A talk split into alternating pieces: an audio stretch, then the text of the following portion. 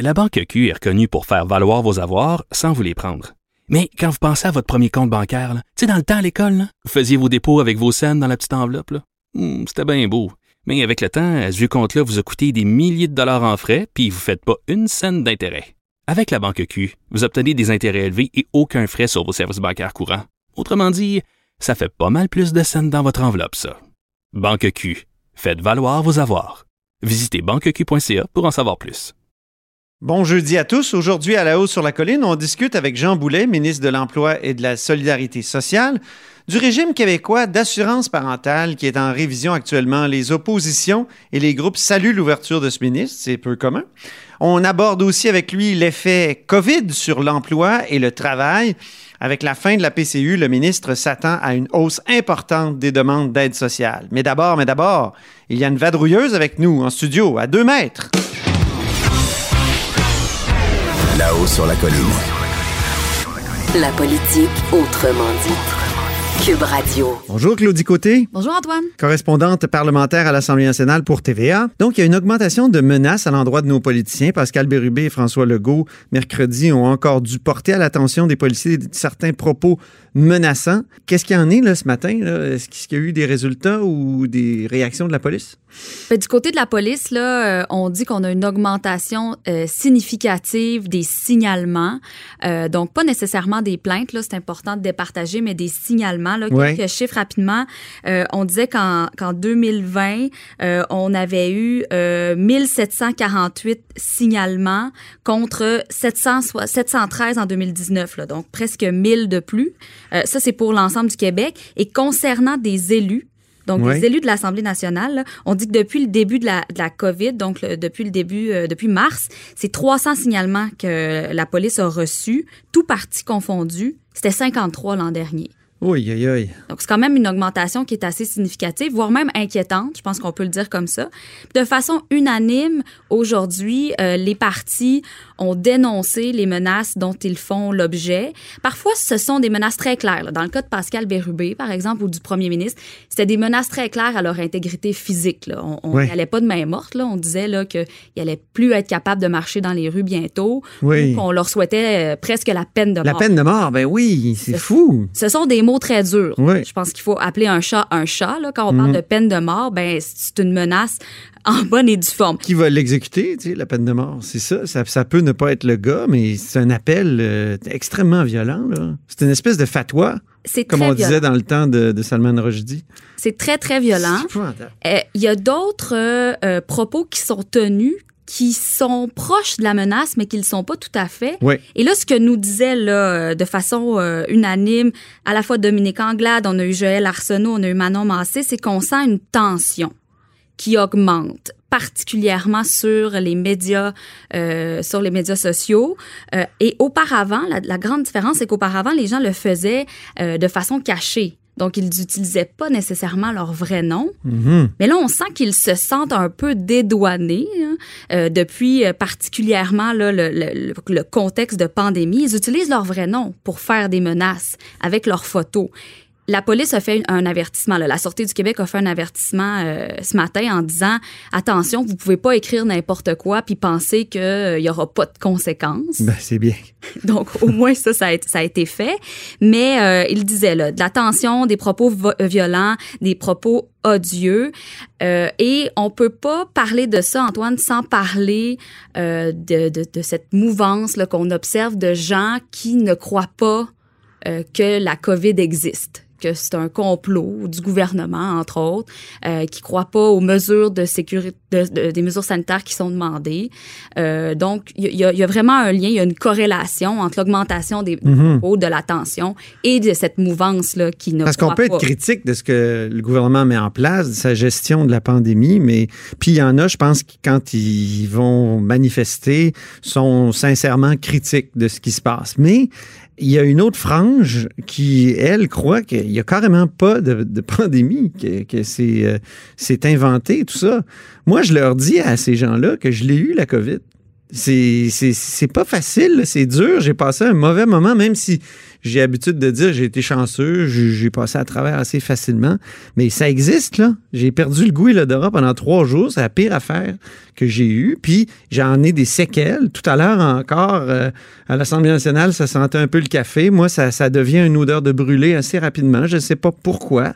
C'est pas revenu à c'est- 100 C'est pas inventé, ça, là. là. Je veux dire, je, je vous le jure, là, que c'est ça qui se passe dans mon corps, là.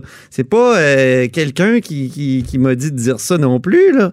Ben, puis, puis probablement que euh, les, les élus en ce moment diraient, euh, je ne sais pas qu'est-ce que ça va prendre pour qu'ils comprennent que ça existe. Là. Je pense Ben que oui. c'est une phrase qu'on qu'on a entendue, une phrase que, que je viens d'entendre aussi, mais euh, il n'y a pas juste les, les, les, les députés ou les élus là, qui reçoivent des menaces. Je pense que c'est important de, de le dire. Là. Les journalistes aussi, là, on, on- reçoit toutes sortes Absolument. de, de commentaires. euh, pas nécessairement des menaces. Moi, j'en ai déjà eu, mais là, je- ce matin, il y a un monsieur Daniel Lefebvre qui m'écrit, qui dit Vous n'êtes pas un journaliste libre, monsieur, euh, parce que vous ne défendez pas le peuple. Mais là, j'y ai répondu Qu'est-ce que, qu'est-ce que le peuple? Hein, Dites-moi ce que c'est. Vous avez l'air d'avoir une définition. Puis, est-ce que j'en fais partie J'aimerais ça. Moi, faire partie du peuple, je veux dire, même si je suis un bourgeois de la Haute-Ville, je veux dire, J'en fais partie. Oui, oui, je suis un petit bourgeois de la Haute-Ville, je l'admets.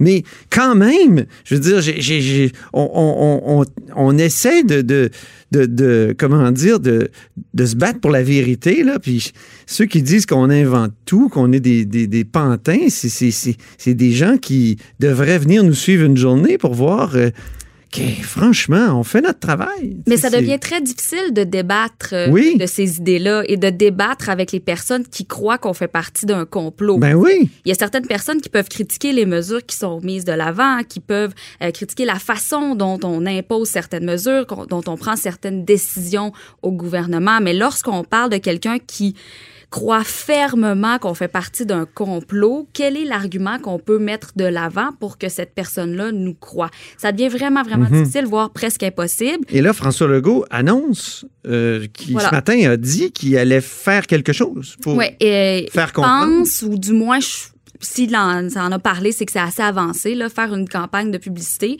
Il en a fait beaucoup, là, puis là, ce, serait spécifiquement là-dessus. Et il pense que euh, si on met de l'avant euh, des personnes qui ont eu la COVID ou euh, des personnes qui ont été témoins dans leur entourage, là, de personnes qui ont eu la COVID et qui ont eu des expériences très négatives, ben, peut-être que ça pourrait convaincre une certaine partie de la population qui croit pas que les effets sont réels.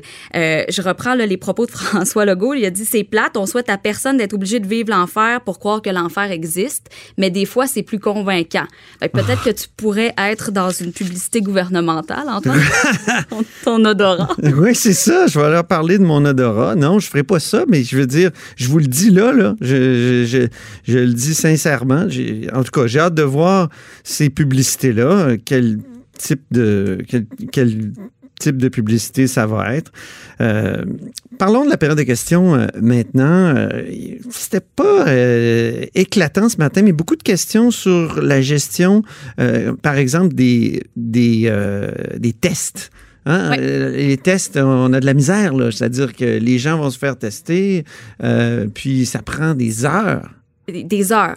Des heures, ça. voire même des jours. Là. On a eu Mm. des cas très clairs de gens euh, qui se sont présentés pour un test, par exemple, le mardi, puis c'était trop long, donc ils ont décidé de revenir le mercredi. Euh, ça semble être difficile d'avoir un résultat de test. Faut dire que euh, le gouvernement s'y attendait un peu quand même en, en faisant passer euh, certaines régions de, de, de, de la couleur verte à la couleur jaune, en disant qu'on était près de la couleur orange. Euh, fallait quand même s'attendre à ce que plus de gens soient, soient dépistés, mais ça semble être vraiment difficile. Il y a eu beaucoup de questions là-dessus euh, pendant la, la, la période de questions ce matin. Ça fait plusieurs jours là, que le sujet est ramené. Qu'est-ce qu'on peut faire? Est-ce que ce sont des cliniques de dépistage mobile, par exemple? Il y a eu aussi Ouais. du dépistage massif, faut le dire. Un exemple concret à Québec, ici à l'École sans frontières, euh, où on a dû euh, dépister 300 élèves, le, le, le personnel scolaire. Euh, ça, ça, ça met une certaine pression aussi sur la, la capacité euh, de, de testage, si, si on peut le dire comme ça. Mais si on continue d'aller de l'avant, ce que les oppositions disent, c'est il faudra trouver une solution pour que ça prenne pas 5 à 6 heures. Une autre personne qui s'est fait tester, je, je, je, je, je- je saute, je, je prends la balle au bon pour, pour dire que Erin O'Toole Oui. euh, est allé se faire tester. Euh, il le disait, euh, lui aussi, il est allé, euh, je crois, mardi, a attendu des heures avec sa famille, finalement, Ouais. n'a pas pu se faire tester. Puis a décidé euh, de, de se faire tester. Là, il y a un corridor de service, pour reprendre les mots gouvernementaux, plus rapide du côté du, du Parlement. Donc, il Ah. est en attente de ces résultats. Je le dis parce que euh, lui aussi, ça a été long, mais aussi parce qu'il a rencontré le premier ministre François Legault lundi. Oui, hier, on a posé des questions là-dessus, hein, parce qu'on se disait, est-ce que M. Legault doit aussi aller se faire tester, puisqu'Erin O'Toole a dû se faire tester, puis c'est pas le cas. hein. Il semble que non, puisque c'est pas un contact direct. Euh, et qu'il n'y a pas de symptômes. Donc, Mm. pour l'instant, euh, M. O'Toole est en isolement préventif avec toute sa famille. Ceci dit, est-ce que ça pourrait changer dans les prochains jours en ce qui a trait à François Legault? On verra, mais on nous disait là, que pour l'instant, il était surveillé de près, mais qu'il n'y avait pas besoin de se, de se faire tester. Puis là, il y a eu toutes sortes de rumeurs hier selon lesquelles la région de Québec passerait en cas d'orange. Ça a été démenti, en tout cas jusqu'à maintenant. Là, il semble pas que ce soit le cas. Qu'est-ce que ça voudrait dire, Claudie, si on passait en code orange ou en zone orange? c'est pas clair, mais il y a un document gouvernemental qui a coulé euh, sur les médias sociaux. Donc, c'est un citoyen qui a eu accès parce que ça a été présenté à la Fédération des médecins spécialistes du Québec Oui. euh, et qui a décidé de le mettre sur Twitter. Euh, ça le, gouvernement nous l'a dit, c'est un, document officiel de travail euh, et euh, ce qu'il y a dedans, on suppose, est, euh, est réel. Donc, si on passait dans une zone dite orange, ça signifierait pour les rassemblements euh, privés, six personnes maximum. Ça, c'est important. Là. Je, je mets l'accent là-dessus parce que depuis le début, euh, le gouvernement nous dit le problème et la santé publique nous disent le problème, ce sont les rassemblements privés qui ne sont pas respectés. C'est ça. C'est censé être 10 personnes maximum, trois familles différentes. Là, ça passerait à 6 au lieu de 10. C'est pas beaucoup. Non. Si vous voulez inviter là, euh, des amis à souper, bon, ça, ça, ça diminue. Ça prend des petites familles. Oui, exactement. Euh, déplacements interrégionaux non recommandés. Euh, également, interdiction de sport de, dit de contact, là, comme Mhm. le basketball, le football. Ça pourrait poser problème là, pour les gens qui sont les jeunes qui sont en sport-études ou qui font du Ouais. sport étudiant. Euh, Ce qu'on vient de permettre euh, serait maintenant interdit. Voilà, vendredi dernier, on le permet. C'est mis en application lundi. Mhm. Si d'ici la fin de la semaine ou la semaine prochaine, on passe en zone orange, mais là, ce serait plus permis. C'est le retour au groupe classe ou bulle classe, les nouveaux termes qu'on apprend C'est ça. depuis euh, Ouais. quelques mois. Euh, et euh, essentiellement, les bars, les tavernes, les casinos fermés et les restaurants, on fermerait euh, les salles à manger. Mhm. Donc, il y aurait encore possibilité là, d'aller chercher euh, de, de la nourriture de, de- du restaurant. Donc, ça serait juste pour emporter. Juste pour Juste emporter. em- simplement pour Ouais. emporter. Euh, voilà. Aïe, aïe, aïe. Quand même, c'est des Là, mesures qui sont un peu plus On sévères. aurait Maintenant, l'impression de revenir au mois de mars euh, ou au mois d'avril? pas tout Pas, à pas tout à fait, mais un peu. quelque chose. Les salles d'entraînement, c'est fini aussi. Les gyms et les spas. On dit que ce serait que, que ce serait fermé. Plus de et crossfit. Plus de CrossFit ou euh, peu importe le sport que vous aimez pratiquer en salle. Je sais que pour la course, c'est pas évident non plus. là. Voilà. Mais euh, on sent vraiment qu'il y a une bonne différence. Les gens disaient entre la zone euh, verte et la zone jaune, il n'y a pas beaucoup de différence, ou du moins, c'était pas compris. Mais quand on passe à la zone dite orange, là, on sent là, que les mesures sont beaucoup plus coercitives. Mhm.